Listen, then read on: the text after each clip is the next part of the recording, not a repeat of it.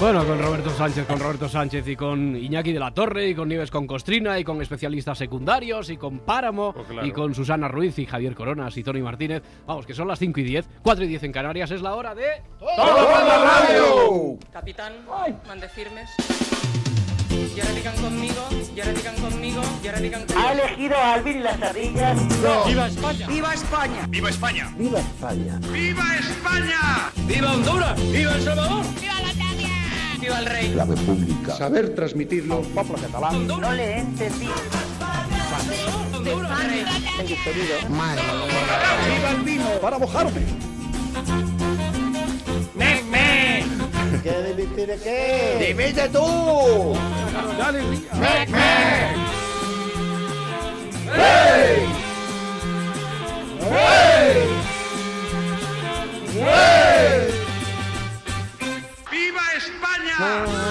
Estando los que estamos, que tenemos hoy, Tony Martínez? Hoy tenemos especial tercer año mariano. Sombreros con costrina, satánico coronas, variaciones de la torre, los derechos de la infancia, con especialistas secundarios y ya mismo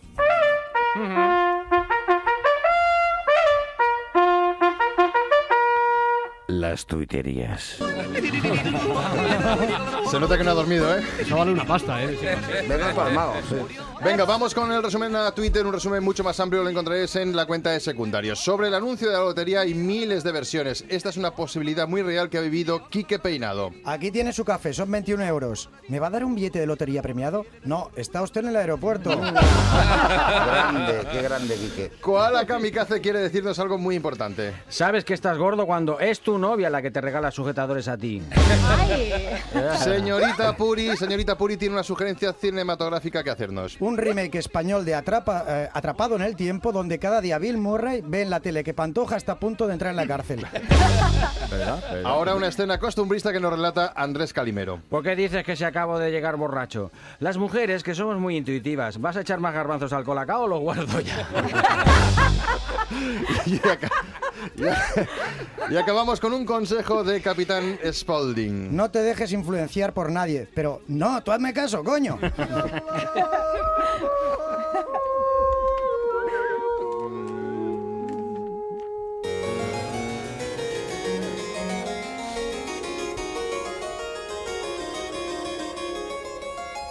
Hoy se cumplen tres años. En la noche del 20 de noviembre de 2011 anunciaba Mariano Rajoy.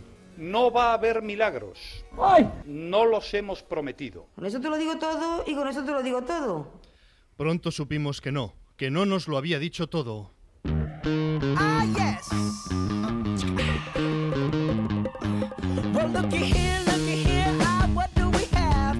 Había ganado las elecciones y pronto se anunciaría que lo dicho desde la oposición valía regular. Soraya Sáenz de Santa María, vicepresidenta. Cuando uno piensa lo que decía en la posición, pues a veces eh, se sonríe. Por ejemplo, ¿qué no valía? Le va a subir el IVA a este niño que venía aquí. Los chuches. En la oposición se había anunciado la bajada de impuestos, pero lo curioso es que en el gobierno se negaba la subida, se negaba cuando ya estaban gobernando. El gran, gran, gran Montoro con su IVA campanudo. Como tampoco va a haber subida ni del IVA ni de ningún impuesto especial que perjudique a los más débiles, que quede claro. Y si acompañan las campanas, mejor. El show de los impuestos fue realmente asombroso. ¿Qué es lo que había que hacer? Bajar el gasto público y bajar los impuestos. Eso es exactamente lo que hay que hacer. Y como eso era exactamente lo que había que hacer, comenzó a hacer exactamente lo contrario. A mí no me gustó subir los impuestos. Perdón por lo que no iba a hacer. Uno, no va a haber subida. No va a haber subida. Dos, perdón por la subida. Perdón, no reiteradamente por la subida de impuestos. Uno, nosotros no queríamos. Nosotros no queríamos subir los impuestos. Dos, seguimos considerando bajarlos. El gobierno, lógicamente, sigue considerando la necesidad de bajar algunos impuestos. Tres, con doble salto mortal, 2014 anunciamos que los bajamos. Las familias españolas van a pagar menos impuestos. Ya sé lo que pasa. 2. 2012. He subido muchos. Efectivamente, yo he subido muchos impuestos. 1. Después de subirlos anunciamos. Una bajada de los impuestos. 3. Porque la intención era. Yo tengo que decir que mi intención es no subir los impuestos. 1. En realidad los impuestos nunca subieron. No vamos a subir impuestos en España. Sino que. Vamos a cambiar la componderación de los impuestos en España. Mucha gente piensa todavía que pasar del 14 al 21 es subir, cuando en realidad es componderar. Igual que te montas en un ascensor y componderas al piso 5, taratara tararinco, o esos montañeros que componderan al Everest pensando que están subiendo. No, hija, no. Estás componderando el Everest, aunque pocos días después la razón para no haber subido los impuestos era otra. No, no vamos a subir los impuestos porque ya, ya los hemos subido. No vamos a subir los impuestos porque ya los hemos subido. ¿Cómo lo vamos a hacer así? ¡Marichocho! Si algo ha aportado el marianismo a la cultura política universal es la completa relativización de la realidad. Mariano Rajoy es el Einstein de la política. Ha llevado la teoría de la relatividad al extremo. Un día nos suben porque se componderan, otro día nos suben porque ya se han subido. El caso es que no han subido, pero se piden disculpas por haberlo subido, siendo las disculpas el bálsamo de Fierabras del marianismo. Disculpas para todo, hasta hoy. Y en nombre del Partido Popular quiero pedir disculpas a todos los españoles por haber situado en puestos de los que no eran dignos a quienes en apariencia han abusado de ello. Cuatro años antes. Y yo estoy convencido de que nadie podrá, podrá probar que no son inocentes. Tres años después. Cometí el error de creer a un falso inocente, pero no el delito de encubrir a un presunto culpable. A pesar de los SMS que le había enviado a la cárcel. Sé fuerte, presunto culpable. Para eso se inventaron las disculpas. Pero los seres humanos nos equivocamos, precisamente porque somos humanos. Equivocado en el programa electoral, equivocado con los impuestos, equivocado con el gerente y el tesorero, nuestro presidente es completamente humano. Si alguien dice que es un robot, sabemos que... Es falso. Por si fuera poco, nada más llegar a Moncloa, en Cataluña pasó algo que le pareció un lío y el presidente se vio obligado a hacer un discurso hondo. Me gusta Cataluña, me gustan sus gentes, su carácter abierto, su laboriosidad. Son emprendedores, hacen cosas. Dos años después, el presidente ha llegado a una conclusión. Tendré que mm, explicar mejor que hasta ahora mis razones y mis argumentos. Pero es que en 2012 todo eran frentes abiertos. Suerte que encontramos apoyo financiero. Esto no tiene absolutamente nada que ver con, con, con, con un rescate en absoluto. Es apoyo financiero. Apoyo financiero. Es algo que se ve mucho en el cine. Alguien rapta a alguien y llama a la familia. Exigimos apoyo financiero. Y muy interesante también el momento en el que Mariano Rajoy presionó a Angela Merkel para que nos obligara a pedir el rescate. A mí nadie me ha presionado. Ahora, no sé si debería decir esto que voy a decir. El que he presionado he sido yo. Eran momentos difíciles, pero no había que venirse abajo. No hay que caer nunca en el pesimismo. España, con crisis, es campeona del mundo de balonmano. Y al final la economía...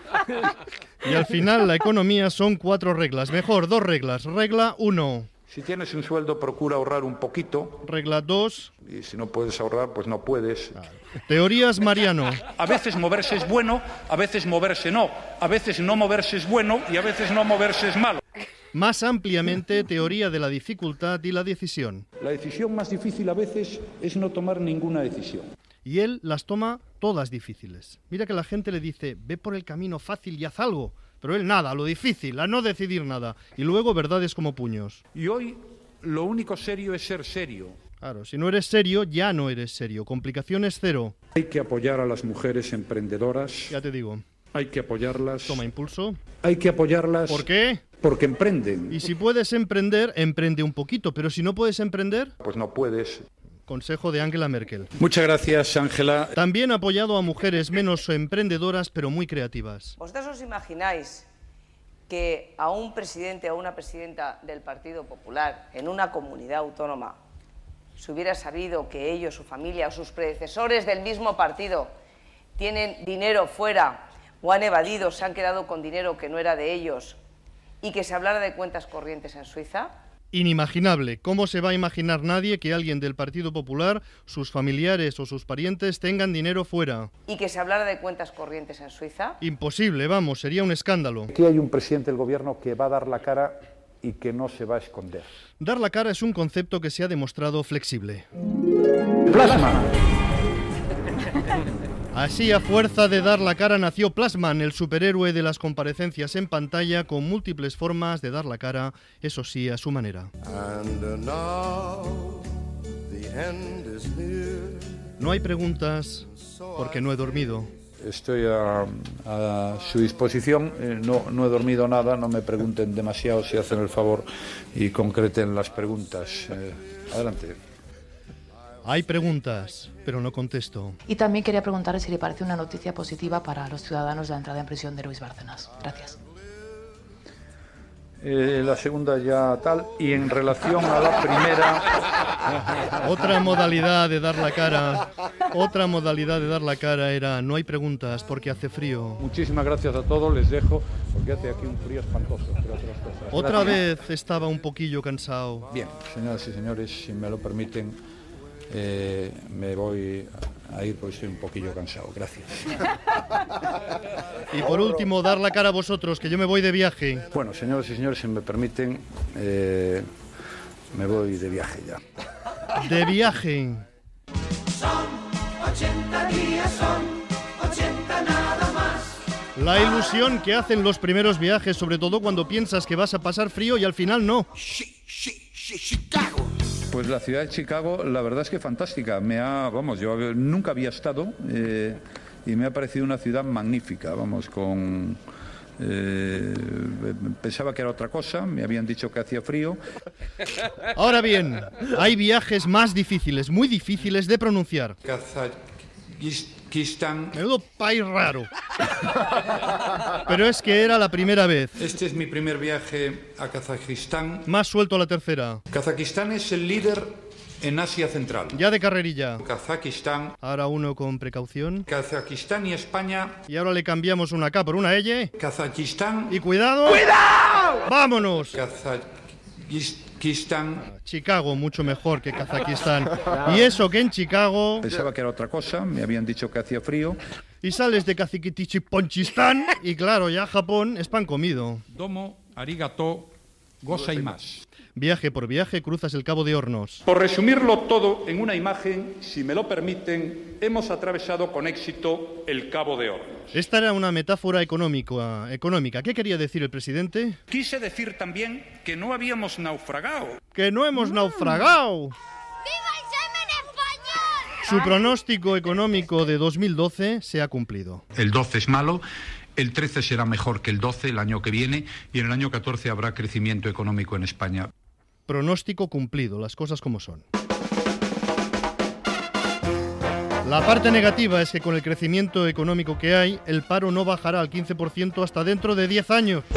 Dios, ahora ya sí que me has matado. Tres años después, el tema catalán no ha mejorado, el tema de la corrupción no ha mejorado, el paro sigue altísimo, pero el gobierno ve la, la botella medio llena. Y ahora, pues tres años después, lo que podemos decir, y bueno, con toda propiedad, con toda capacidad, que estamos saliendo de la crisis económica.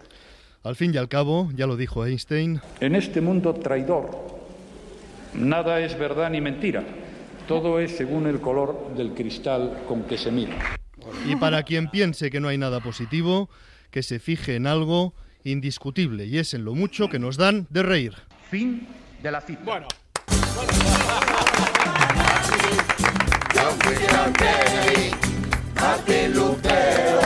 Jesús el Nazareno.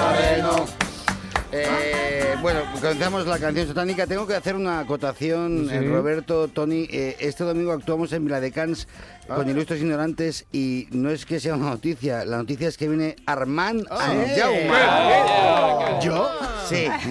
¿Dónde, dónde? ¿En Viladecans? Sí, en Viladecans. Este y, domingo. Y me, me hacía mucha ilusión comunicárselo a él en directo, porque él no lo sabe. Muchísimas gracias, cabrón. Ha dicho que sí. Ha dicho que sí. Como el programa está a improvisar, pues ya aprovecho y se lo, se lo casco aquí. Bueno, eh, hoy de verdad creo que esto me está superando un poquito. eh, tontín tonteando. Eh, Tony, sácame de aquí porque me metiste tú. Llevamos eh, siete años buscando canciones satánicas que se dice pronto. Mira, mira si se dice pronto. Siete años. Se dice súper rápido. Siete años. Siete años.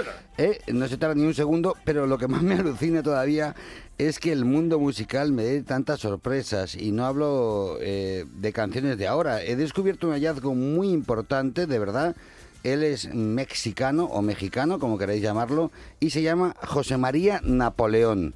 Pinta bien. Sí, ya de por sí con el nombre bastaría, porque, porque ya dices, un tío que se apellida Napoleón ya tiene que ser muy grande, ¿no? Pero es que tiene temazos, pero temazos eh, que, no sé, igual yo no estoy bien, pero él, él tampoco anda fino. Voy a denunciar a la cadena SER y a ti, Tony. mm, sí, por mucho respeto que te tenga, pero esto al final me va a pasar factura cuando sea más mayor. Y he descubierto, y he descubierto un temazo satánico que me alucina. Se llama Un trocito de madera. Un título sin, pretensiones, un título normal. No lloréis, por favor, porque es, es muy chunguelis, es mal rollero. Creo que estamos ante la canción más mal rollera de la historia, pero nos viene muy bien ahora que llega la Navidad para poder pensar detenidamente en los regalos que le hacemos a nuestros chiquillos. Atención al temazo. El principio es muy precioso. Su pianico. Un pedazo de madera era mi juguete de niño. Estás triste, Napoleón. Un pedazo de madera tirado por un hilillo. Eso ya cambia, claro. ¿Cuántas veces no soñé tener un juguete mejor? ¿Cuántas veces no soñé? ¿Será cuántas veces soñé? Como aquellos que miraba a los niños de mi alrededor. Párame, párame, Napoleón, párame. Eh, párame, por favor. Hay que dosificarla porque esto nos puede meter en la mierda a todos. O sea, podríamos estar hablando de la canción más mal rollera de la historia. Me cuesta imaginarme a José Mari, yo le voy a llamar a José Mari ya por la cercanía que tengo, después de todo lo que me escuché de la noche, a José Mari Napoleón ante 20.000 personas en un concierto cantando esto y la gente coreando. O sea, Mechero en con el mechero o- o haciendo lo que sea, o en alto o en bajo. En, en- en- en los chunguitos está en bajo, en, en Alborán está en alto. El mensaje consiste en que de pequeño su padre le ató una cuerda a un tronco para que no molestara a la familia. Y le dijo, eh, Napoleón, esto es un juguete, búscate la vida. Mientras los demás chicos de su barrio pues tenían una cuerda atada al barco de Playmobil, al Monopoly, a la Wii, a la PS4, a los, a los patinetes, que ahora son tan modernos que llevan instrucciones, pero la actitud es lastimera y ahora lo confirma, escuchad. He crecido ya No se nota. con el paso de los días. Hasta ahí correcto. Y aún conservo aquel juguete todavía. Es mi alegría. Nunca, nunca has tenido alegría. Qué desgraciado.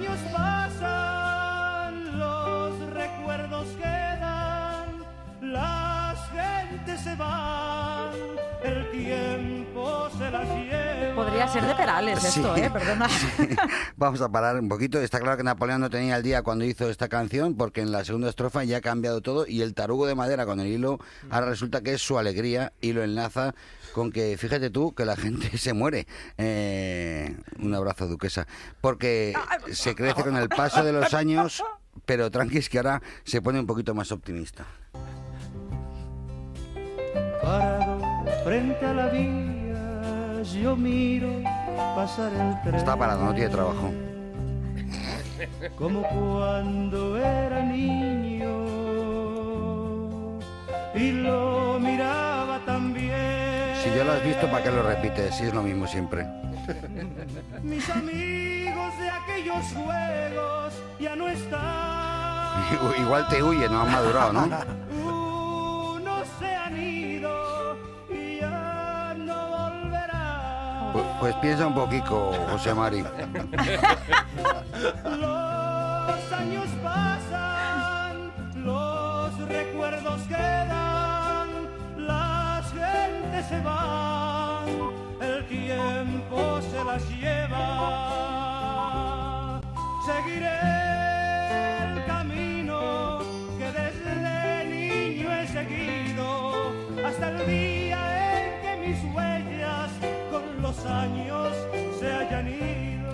en resumen, eh, a este hombre con un trozo de madera le han jodido la vida. eh, y un cordel. Y todo, es, y todo es mal, todo es peor. Pero aún así el muchacho es feliz, aunque se le han muerto todos los amigos y su ocupación sea mirar a un tren. Que eso dura tres segundos, lo que pasa el tren. O sea, eh, no- él no quería el ave. Le gustaba cuando los trenes pasaban más lentos.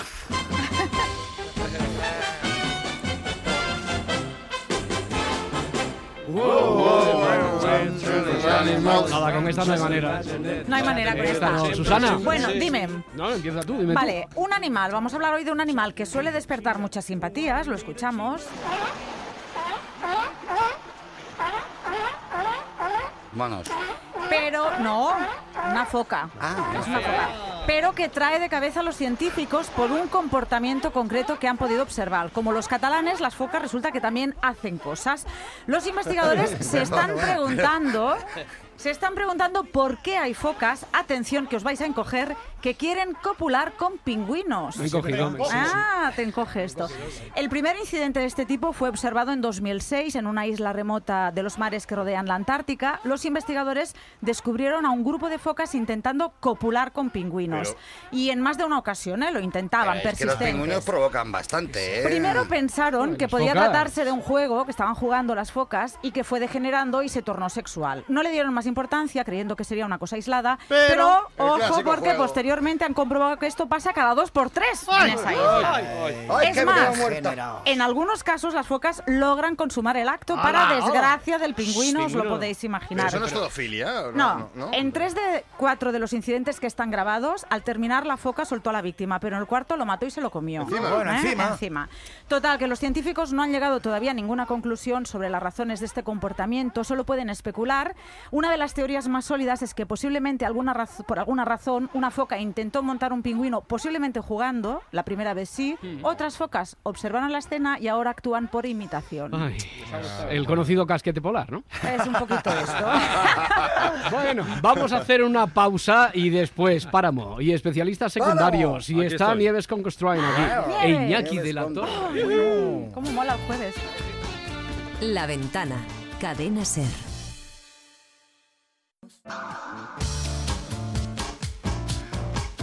La ventana. Con Roberto Sánchez.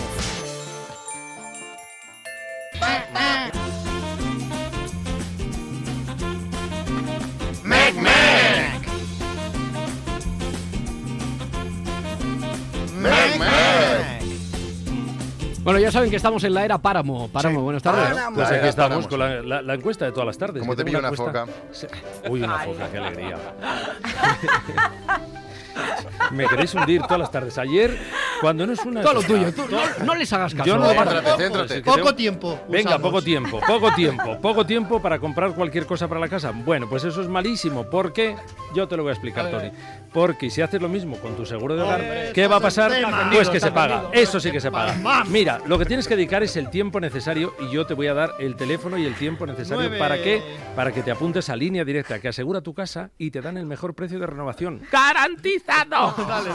Así que voy con el teléfono, apunta. 902-123-011. Y ahora el coro me ayuda un poco. 902-123-011. Y yo digo, línea directa es una compañía Bankinter, para que no lo... Trompeta, trompeta. Marvelous. Pretérito imperfecto. Con Nieves con Costrina. Pretérito imperfecto, 20N, ya se imaginarán. No, no imaginen tanto. 20 de noviembre del año 1903. El gobernador civil de Madrid, Juan de la Cierva, publica un bando municipal en el que prohíbe a las señoras que acudieran al teatro permanecer con los sombreros puestos en el patio de butacas. Bueno, esto que parece una cuestión de sentido común, provoca no solo la negativa de muchas damas a quitarse el sombrero, sino una respuesta siquiera más contundente con el uso de sombreros más grandes. Para fastidiar, imagino. ¿Qué insolencia es esta? ¿A una dama? ¿Sabéis con quién habláis? La tarántula, un bicho muy malo, no se mata con piedra ni palo. Nieves, ¿qué carácter tenía la señora Malísimo, de principios del malísimo, siglo? malísimo, malísimo. Tenía muy mal carácter la de principios del siglo XX. Pero conste que hablamos de, de señoras de alto standing, ¿eh? que son las que podían ir al teatro, al patio de, de butacas, y a veces solo iban a lucir palmitos, también hay que decirlo. Lo malo es que la moda de los sombreros en aquellos años, de finales del 19 y principios del 20, eran una exageración. O sea, las señoras no llevaban sombrerito, llevaban coliflores reventonas en la cabeza. llevaban floripondios gigantescos, oro- oropéndolas que asomaban entre los floripondios, ¿no? Todo muy, muy, muy grande. Si a una señora le tocaba estar en la butaca de atrás de otra señora, bueno, pues se aguantaba, no pasaba nada, porque también llevaba sombrero. Pero los señores protestaban, porque es que solo veían los extremos del escenario. El centro de la escena lo tapaba el sombrero. Cet homme au grand sombrero habite à Mexico. Son couvre-chef comme il est beau, un merveilleux chapeau. Pero vamos a ver, Nieves, eh, ¿no hubiera bastado con que los teatros pusieran unas mínimas normas de convivencia entre los espectadores? ¿Tuvo que publicarse incluso un bando municipal? Tu- tuvo que intervenir la autoridad civil, porque es que los teatros no pudieron con ellas, eran tremendas. Ni en Barcelona, ni en Santander, ni en Oviedo, ni en Madrid. A ver, el problema afectaba a todos los teatros finolis de España. Y cuanto más finolis era el teatro, más grandes eran los sombreros. ¿no? Los hombres se quejaban y decían, hombre, señora, por Dios, que no veo. Y me ha costado tres duros la butaca. Y decía la señora, ¿y a mí qué? ¿Eh? A mí me ha costado 20 duros el sombrero y no me lo quito. A ver, el primero que intentó hacer algo fue el Liceo de Barcelona, ¿eh? donde, por cierto, el martes 25 de noviembre los ondas serán Sí. entregados a todos sus mm, merecedores. Que Qué, qué bien traído. Qué bien traído, están aquí. Que hay algunos cerca, sí. Sí, sí, Tony Martínez aquí. ¿Vas a llevar sombrero? Eh, no, pero poneros tacones. El, el liceo, eh, reunida a su junta directiva, acordó en el otoño de 1902 prohibir que durante la representación las damas que estuvieran sentadas en el patio de butacas tuvieran los sombreros puestos. ¿Tú les hiciste caso? Pues ellas tampoco. oye, Solita, ¿tú, ¿tú vendrías conmigo al teatro alguna noche? Hoy, de buena gana. Pero donde usted va, no podemos ir los pobres, don Pablito. Es, es que yo por ti sería capaz de ir, de ir a- hasta el gallinero. Ay, quite usted, por Dios. Una criada en el gallinero y con un pollo, creerían que le iba a matar. ¿Pero qué, qué, qué es eso de las damas que estuvieran en el patio de butacas? ¿Dónde, dónde iban a estar, si no? Porque no todas iban al teatro a ver la función. Algunas se quedaban en el ambigú, ahí tomando un cafelito de charla, comentando lo bonita que era el sombrero de la otra, ¿no? Esas no hacía falta que se lo quitaran si no entraban al patio de, de butacas.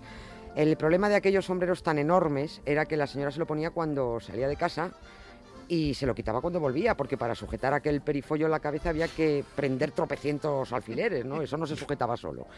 Y el caso es que el Liceo de Barcelona no pudo con ellas. Así que si por las buenas no se podía, había que hacerlo por las malas.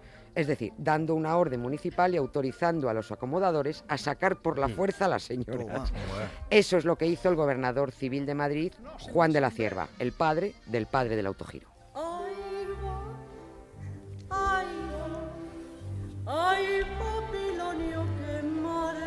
Y ya con bando de por medio sirvió para algo, ¿le hicieron caso? Sirvió para que se pusieran más chulas las señoras, ¿no? Y se compraran sombreros más grandes todavía. Pero también sirvió para que los señores, lo- al, men- al menos los hombres, pro- protestaban más enérgicamente porque ya estaban amparados por, por Ya la ley. protestaban de tres en tres De porque tres- el sombrero tapaba ya O sea, tres. ya tapaba tres, sí, sí, era tremendo. Y sobre todo porque es que además ellos dejaban la chistera en el guardarropa, estaban obligados a ello, ¿no? Al día siguiente de publicarse el bando, en el Teatro Español eh, de aquí de Madrid aparecieron cuatro o cinco señoras sin sombrero que fueron recibidas con aplausos, tremendos aplausos.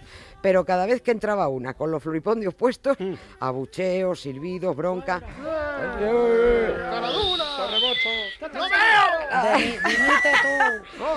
Las crónicas de entonces cuentan que se presentó en el español una señora muy conocida por entonces, se llamaba Gloria Laguna, hija de los marqueses de Laguna, que aquel día llegó con un descomunal sombrero cuajado de pájaros de tela para abultar todavía más. Y ahí a ella la recibieron con gritos de que se vaya al retiro a soltar las palomas, hombre, fuera esa.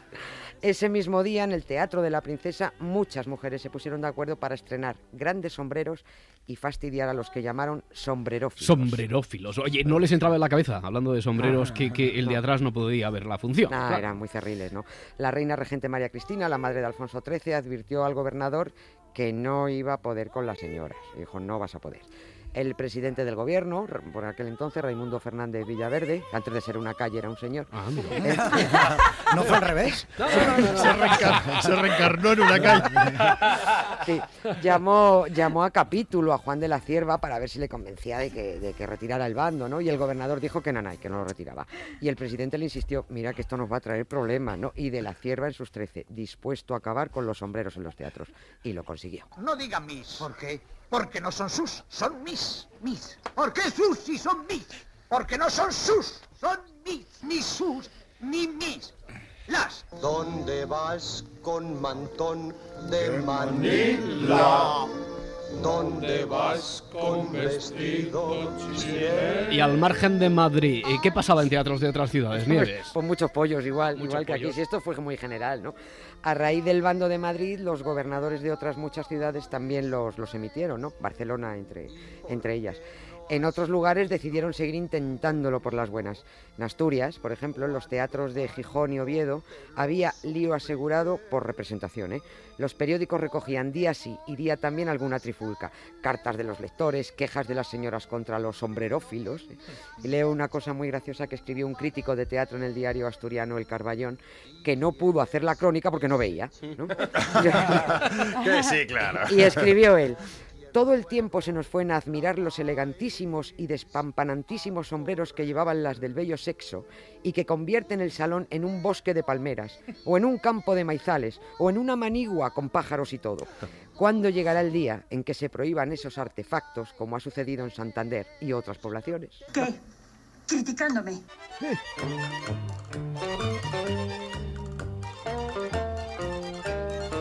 Y hubo de pasar mucho tiempo, Nieves, hasta que la cordura se instalara ya en las señoras. Sí, pasó, ¿Sí? pasó. Pasados ya 10 años no, no desaparecieron del todo lo- los, sombreros, no, se alargó mucho en el tiempo. Los señores tuvieron que echarle paciencia al asunto y los periódicos siguieron recogiendo incidentes y artículos muy sesudos de grandes firmas, chistes, caricaturas. El tema dio mucho, mucho juego hasta que se fue solucionando, ¿no? Más que nada porque la moda cambió. Pasó la de los grandes sombreros y llegó la de los grandes peinados. ¿Mm? Aquellos peinados repletos de postizos, de rellenos para abultar el pelo y que terminaban en una especie de gran moño, ¿no? Con alguna pluma añadida, ¿no? Pedazo cardado. Sí. Alguno llegó a pedir a los gobernadores civiles que hicieran otro bando que obligara a las señoras a afeitarse la cabeza. Sí. En fin, pero bueno, han pasado más de 100 años desde aquella extravagancia de los sombreros, pero no sé si habría que retomarla y a lo mejor se impone otro reglamento con penas de cadena perpetua para los que usen los móviles de cines y teatros. ay,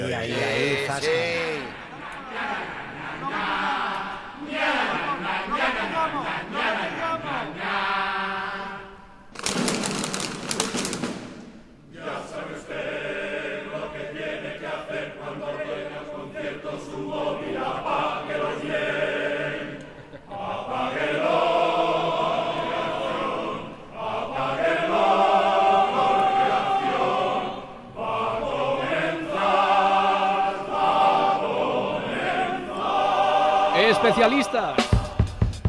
Vaya preámbulo más bueno, ¿eh? Bueno, hoy es 20N y además de la llegada del marianismo a, pues a España, celebramos el Día Mundial de los Derechos de la Infancia y hemos querido hablar con un padre que está en desacuerdo con este Día de los Derechos de, de- de los Niños.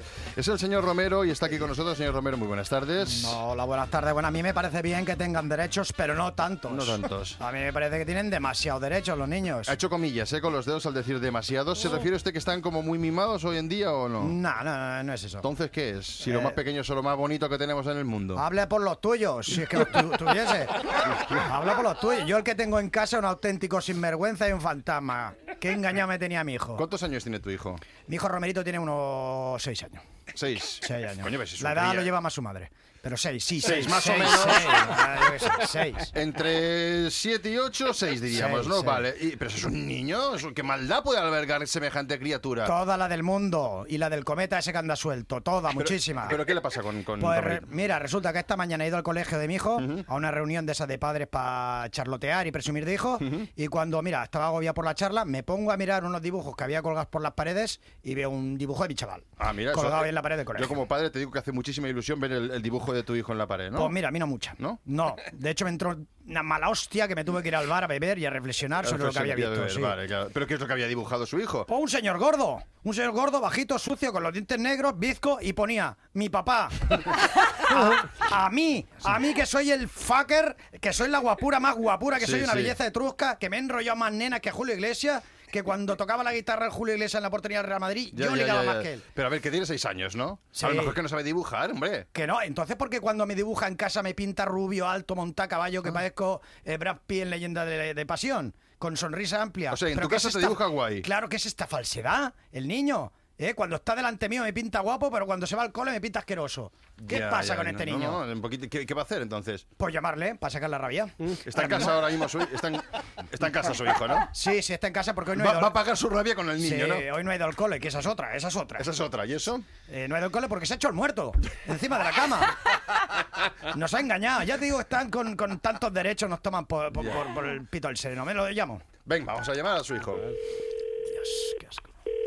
Sí. A ver, Romerito, soy el Papa. Ah. Eh, he visto el dibujo este que hiciste de mí en el cole. Ah, sí. Y no se parece, no se parece en nada como me dibujas en casa. Ya, papi, es que... Es que nada, falso más que falso, ¿vale? Si te parece que soy feo, me lo dices a la cara, ¿eh? Hipócrita, Pero a la cara. No, no quería herirte, papá. A la cara, dímelo a la cara. A ver, es que tú te piensas que eres muy guapo, pero no lo eres. Eres feo, eres horroroso, A das la, asco. a la cara, a la cara, dímelo Pero, a la pero cara, si te lo estoy diciendo. Eres un listo. Pero escucha, que te lo estoy diciendo, más claro no te lo puede decir. Papá, ¿Qué? lo ves, es que niegas la realidad. Míralo, ¿qué, qué eres de Podemos ahora? Mira, vete a la... Eh, eh, eh, eh, Mierda, vale, vale, vale. Basta, basta, no le insulte, por favor. Mira, papá, si quieres que te dibuje guapo en el cole, ven a verme. Un día, un solo día, ni que sea un solo día, a jugar al fútbol. ven a ver a jugar al fútbol. Qué chantajista, qué chantajista eres. Vale, iré. Irás. Vale. Venga. Tienen, tienen demasiados derechos estos niños. Demasiados. Gracias, Romero, y gracias, eh, niñito. Bueno, a ver, que os va a poner a prueba Iñaki de la Torre.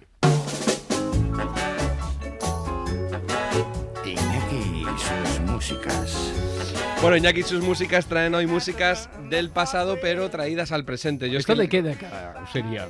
Esto, a ver, ¿alguien esto sabe? tiene truco. Venga, a ver, ¿alguien sabe de qué década es esta canción? De los 90. 2300. 90. 50. Ah, los 50, parece de los 50. 50, 60. Esto es del año 2008, queridos amigos. Hostia. Hay alguien Bueno, por ahí que. Lo- lo- lo que hemos dicho. Lo que yo quería era, era hacer como hace Nieves todos los jueves, que es traerse el, el pasado al presente, ¿no? Bueno, pues esto es, es lo que ocurre ahora, que se utiliza mucha, muchos sonidos y muchas músicas de entonces ahora, pero resulta que lo cachondo es que se ha puesto de moda como si fuera lo, lo más cool, lo, lo más moderno. Esto, por ejemplo, es Ray Charles.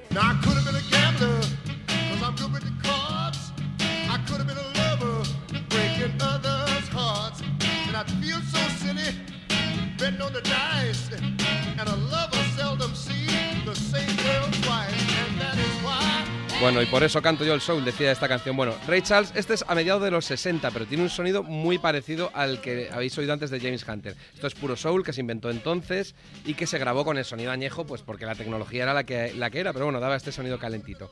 Bueno, pues 40 años después llegaba James Hunter, que ahora lo vais a volver a oír, y reproduce, o sea, enciende la máquina del tiempo.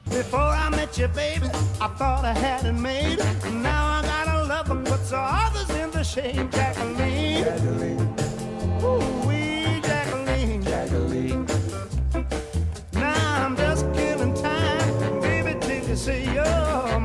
Estoy matando el tiempo hasta que digas que eres mía. Esto se lo están diciendo a Coronas, yo creo. Eres un romántico. Sí, romántico. Bueno, nada, eh, lo que digo es eso, que la música que ha vuelto ha impuesto también su sonido. Ya digo que no es las melodías ni que son versiones, no, es que el sonido de entonces se ha impuesto ahora y se está... Claro, pero él, él realmente lo copia, pero hay ejemplos en los que es gracioso porque los jóvenes han llegado a las mismas conclusiones que hace 20 y 30 años y los sonidos se han vuelto a poner de moda como lo más cool. Vamos a empezar, por ejemplo, en, en la década de los 70, que es la siguiente a la que hemos hablado antes. Bueno, a las puertas de los 70 el sonido de Led Zeppelin era así.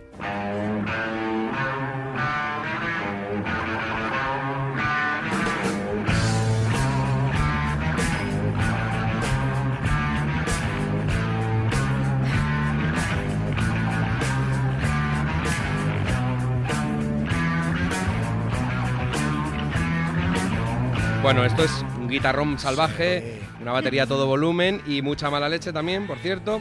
Bueno, era lo típico del rock que luego llegaría en los 70, ¿no? Antes del glam y del punk. Bueno, Pues 20 años después llega Lenny Kravitz, que le gusta mucho grabar con las técnicas de, de entonces, incluso graba en analógico a veces, y utiliza sobre todo los sonidos de la época, o sea, los instrumentos, los modos de ecualizar, los efectos de la guitarra, y se descuelga con esto.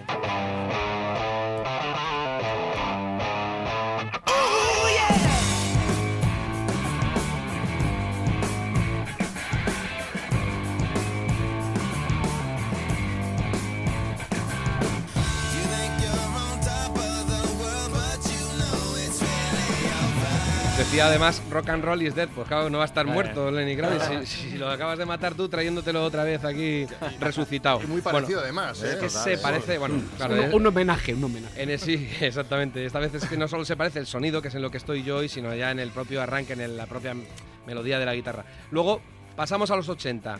Yo creo que ahora diría que el 50% de los músicos y de los discos que hay tienen el afán de recuperar los diferentes sonidos que había en los 80, que había varios, Sí. ¿no? Por ejemplo, atentos a cómo suena, ya digo que no es la melodía, sino al sonido en general de Madonna.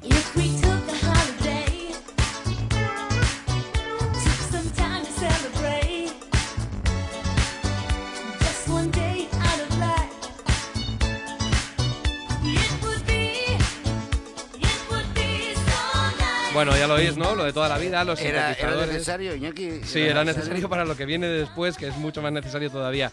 Este es el típico sonido de sintetizadores, de batería electrónica, bueno, todo eh, enlatado, porque se puso muy de moda por la tecnología, ¿no? Pues ahora, escuchad lo que realmente está súper de moda y además está pegando mucho en Portugal porque es, se supone que lo más moderno. Another fake tale. Bueno, en Portugal, ¿eh? También. Hombre, Viene para aquí, Susana. Wondering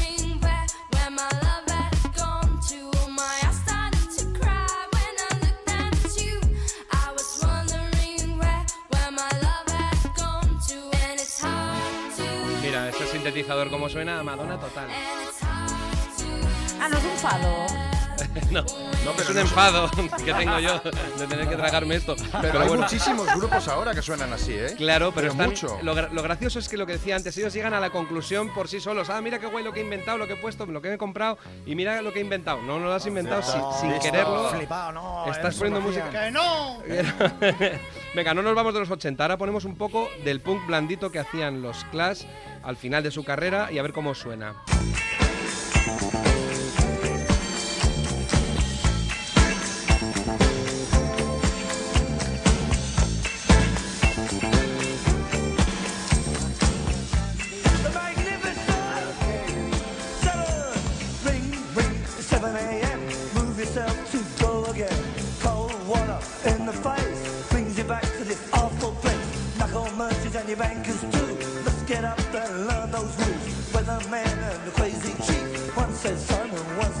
Bueno, ya digo, los Clash aprendieron, después de hacer las guitarras así macarronas y hacer mucho ruido con la batería, aprendieron a hacer algo que también se mezclaba con, con- con Madonna, que era un estilo un poco más disco, un poco eh, más hortera, vamos a decirlo claramente. El bajo, ¿no? Ahí- Claro, bueno, pero si os- denigremos, denigremos. Claro, pues no, venga, no, si venga. es- si, Claramente. si es gratis, ya no están por aquí. Pero lo que voy es que os fijéis sobre todo en la batería. Sube un poquito el volumen, verás. Y, la- y el bajo muy, muy discotequera. Taca, tan, taca, tan, pum. Taca, taca, tan, pum. Bueno, pues claro, es que es un poco funky y un poco disco a la vez, ¿no? Sí, sí. Bueno, pues La a mí me de re- Queen, eso. Hola. Lo que se llama el pico pala, realmente. Bueno, Calma, calma. A ver, a ver cómo apagas eso. la juventud como soy, desde luego. que dan un fado, ¿eh? Bueno, esto es que el pasado que vuelve, El digamos. pasado que vuelve, pero el sonido, pero a lo que digo es que aquello sí que era de aquella época, de, final, de, de los 80, pero ahora los Franz Ferdinand hacen un sonido muy parecido, que es también casi discotequero, pero guitarrero.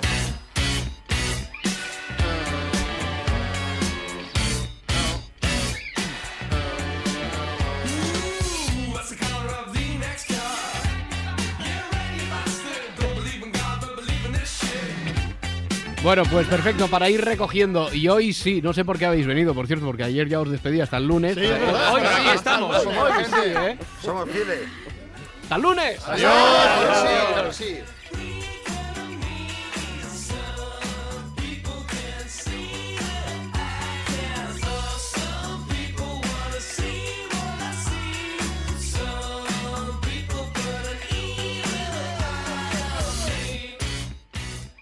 La Ventana. Todo por la radio.